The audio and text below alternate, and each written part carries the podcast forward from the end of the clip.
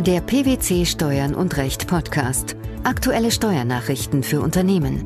Informativ, kompakt, verständlich. Herzlich willkommen zur 215. Ausgabe unseres Steuern und Recht Podcasts, den PwC Steuernachrichten zum Hören. In dieser Ausgabe beschäftigen wir uns mit folgenden Themen. Entfallen der Geschäftsgrundlage bei tatsächlicher Verständigung. Mindestlaufzeit eines Gewinnabführungsvertrags bei körperschaftssteuerrechtlicher Organschaft. Umsatzsteuer, EuGH-Vorlagen zur Sollbesteuerung und zur Margenbesteuerung.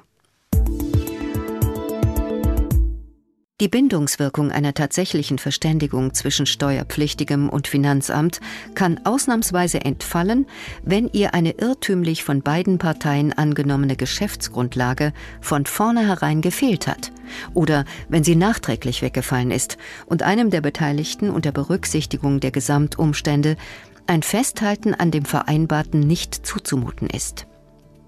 So lautet der amtliche Leitsatz des Bundesfinanzhofs in einem unlängst erlassenen Urteil. Worum handelt es sich bei einer tatsächlichen Verständigung?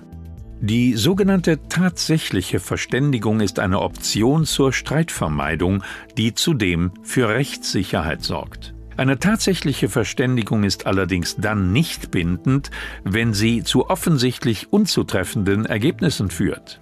Dies hatte der Bundesfinanzhof bereits mit einem Beschluss im September 2015 entschieden. Die tatsächliche Verständigung einerseits als bindend anzusehen, ihr andererseits aber einen anderen Inhalt als den schriftlich niedergelegten zu geben, sei rechtlich nicht möglich, hieß es damals. Welchen Sachverhalt mussten die BFH-Richter vor diesem Hintergrund aktuell klären? Im aktuellen Streitfall machten die Kläger aus der insolvenzbedingten Auflösung einer GmbH für das Streitjahr 2007 einen Verlust geltend. Während des finanzgerichtlichen Verfahrens schlossen sie auf Vorschlag des Finanzgerichts mit dem Finanzamt eine entsprechende einvernehmliche Verständigung. Danach sollte in tatsächlicher Hinsicht von einem bereits im Jahr 2005 entstandenen Verlust ausgegangen werden. Bei der Umsetzung der Vereinbarung stellte das Finanzamt jedoch fest, dass die Einkommensteuerfestsetzung 2005 wegen einer vom vormaligen Berater der Kläger erklärten Einspruchsrücknahme nicht mehr änderbar war. Daher machten die Kläger geltend, dass die tatsächliche Verständigung wegen Wegfalls der Geschäftsgrundlage aufzuheben und der Auflösungsverlust im anhängigen Streitjahr 2007 anzusetzen sei. Der Bundesfinanzhof stimmte diesem Begehren zu. Aus welchem Grund?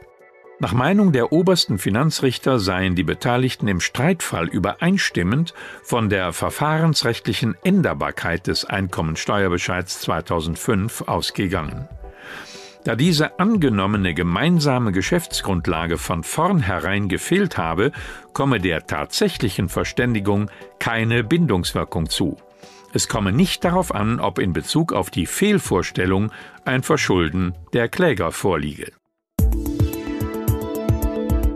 Eine Organgesellschaft ist auch unter Geltung einer umwandlungssteuerrechtlichen Rückwirkungsfiktion nicht vom Beginn ihres Wirtschaftsjahrs an ununterbrochen in den Organträger finanziell eingegliedert, wenn die Anteile an der Organgesellschaft im Rückwirkungszeitraum unterjährig von einem Dritten auf den Organträger übergehen. Zu diesem Ergebnis kommt der Bundesfinanzhof in einem jüngst entschiedenen Fall. Worüber wurde gestritten? Im zu entscheidenden Fall war streitig, ob die Tatbestandsvoraussetzungen der körperschaftssteuerrechtlichen Organschaft erfüllt sind verpflichtet sich danach eine GmbH mit Geschäftsleitung und Sitz im Inland, die Organgesellschaft, durch einen Gewinnabführungsvertrag ihren ganzen Gewinn an ein einziges anderes gewerbliches Unternehmen abzuführen, so ist das Einkommen der Organgesellschaft, soweit sich aus den einschlägigen Vorschriften im Körperschaftssteuergesetz nichts anderes ergibt, dem Träger des Unternehmens, also dem Organträger, zuzurechnen. An welche Bedingungen ist das geknüpft? Voraussetzungen dafür ist unter anderem, dass der Organträger an der Organgesellschaft vom Beginn ihres Wirtschaftsjahres an ununterbrochen in einem solchen Maße beteiligt ist, dass ihm die Mehrheit der Stimmrechte aus den Anteilen an der Organgesellschaft zusteht. Darüber hinaus muss der Vertrag auf mindestens fünf Jahre abgeschlossen und während seiner gesamten Geltungsdauer durchgeführt sein. Mit dem zuletzt angeführten Erfordernis der fünfjährigen Mindestdauer des Gewinnabführungsvertrags verfolgt der Gesetzgeber das Ziel, Manipulationen zu verhindern. Inwiefern? Die Organschaft soll nicht zum Zweck willkürlicher Beeinflussung der Besteuerung und zu Einkommensverlagerungen von Fall zu Fall abgeschlossen oder beendet werden können. Bei der Berechnung der fünfjährigen Mindestlaufzeit eines Gewinnabführungsvertrags bei körperschaftssteuerrechtlicher Organschaft kann nach Ansicht der obersten Finanzrichter eine umwandlungssteuerrechtliche Rückwirkungsfiktion dabei beachtlich sein, auch wenn sie auf einen Zeitpunkt vor Gründung der Organgesellschaft wirkt. Was bedeutet das für den Streitfall?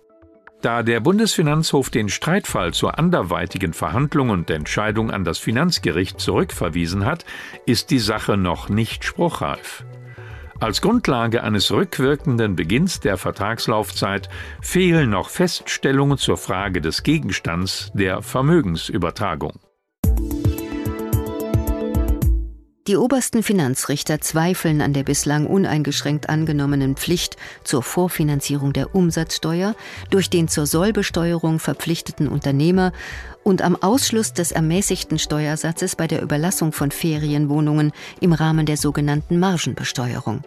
Der Bundesfinanzhof hat daher in zwei Revisionsverfahren durch Beschlüsse vom 21. Juni und vom 3. August 2017 Vorabentscheidungsersuchen an den Europäischen Gerichtshof gerichtet. Worum geht es im Einzelnen? Im ersten Verfahren geht es um eine Klägerin, die im bezahlten Fußball als Spielervermittlerin tätig war. Sie unterlag der sogenannten Sollbesteuerung, bei der der Unternehmer die Umsatzsteuer bereits mit der Leistungserbringung unabhängig von der Entgeltvereinnahmung zu versteuern hat. Bei der Vermittlung von Profifußballern erhielt sie Provisionszahlungen von den aufnehmenden Fußballvereinen. Der Vergütungsanspruch für die Vermittlung setzte dem Grunde nach voraus, dass der Spieler beim neuen Verein einen Arbeitsvertrag unterschrieb und die Deutsche Fußballliga GmbH als Lizenzgeber dem Spieler eine Spielerlaubnis erteilte. Die Provisionszahlungen waren in Raten verteilt auf die Laufzeit des Arbeitsvertrages zu leisten wobei die Fälligkeit und das Bestehen der einzelnen Ratenansprüche unter der Bedingung des Fortbestehens des Arbeitsvertrages zwischen Verein und Spieler standen. Die Finanzverwaltung ging davon aus, dass die Klägerin ihre im Streitjahr 2012 erbrachten Vermittlungsleistungen auch insoweit bereits in 2012 zu versteuern habe, als sie Entgeltbestandteile für die Vermittlungen vertragsgemäß erst im Jahr 2015 beanspruchen konnte. Der Bundesfinanzhof hat nun Zweifel an der geübten Besteuerungspraxis. Das ist richtig. Die Sichtweise des Finanzamtes entspricht einer jahrzehntelang geübten Besteuerungspraxis. Der Bundesfinanzhof bezweifelt aber, ob dies mit den bindenden Vorgaben des Unionsrechts, der Richtlinie des Rates über das gemeinsame Mehrwertsteuersystem vereinbar ist. Auf seine Vorlage soll der EuGH insbesondere entscheiden, ob der Steuerpflichtige verpflichtet ist, die für die Leistung geschuldete Steuer für einen Zeitraum von zwei Jahren vorzufinanzieren, wenn er die Vergütung für seine Leistung teilweise erst zwei Jahre nach Entstehung des Steuertatbestands erhalten kann. Wieso wird das Urteil der Europarichter besonders beachtenswert sein? Die dem EuGH in dieser Rechtssache vorgelegten Fragen sind von erheblicher Praxisbedeutung. Sie beziehen sich in erster Linie auf bedingte Vergütungsansprüche, können aber auch bei befristeten Zahlungsansprüchen wie etwa beim Ratenverkauf im Einzelhandel oder bei einzelnen Formen des Leasings von Bedeutung sein. Auch hier besteht nach gegenwärtiger Praxis für den der Sollbesteuerung unterliegenden Unternehmer die Pflicht, die Umsatzsteuer für die Warenlieferung bereits mit der Übergabe der Ware vollständig abführen zu müssen.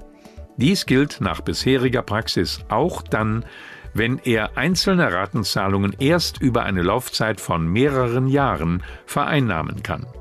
Worum geht es im zweiten Fall, zu dem die BFH-Richter den EuGH angerufen haben? Im zweiten Verfahren soll der EuGH entscheiden, ob er an seiner Rechtsprechung festhält nach der die Überlassung von Ferienwohnungen durch im eigenen Namen und nicht als Vermittler handelnde Reisebüros der sogenannten Margenbesteuerung unterliegt und ob bejahendenfalls die Berechtigung besteht, die Marge dann mit dem ermäßigten Steuersatz für die Beherbergung in Ferienunterkünften zu versteuern. Das Entfallen der Geschäftsgrundlage bei tatsächlicher Verständigung, die Mindestlaufzeit eines Gewinnabführungsvertrags bei körperschaftssteuerrechtlicher Organschaft sowie zwei EuGH-Vorlagen zur Soll- und zur Margenbesteuerung. Das waren die Themen der 215. Ausgabe unseres Steuern und Recht Podcasts, den PwC Steuernachrichten zum Hören. Wir freuen uns, dass Sie dabei waren und hoffen, dass Sie auch das nächste Mal wieder in die PwC Steuernachrichten reinhören. Steuerliche Beiträge zum Nachlesen finden Sie in der Zwischenzeit unter blogs.pwc.de slash steuern minus und minus recht.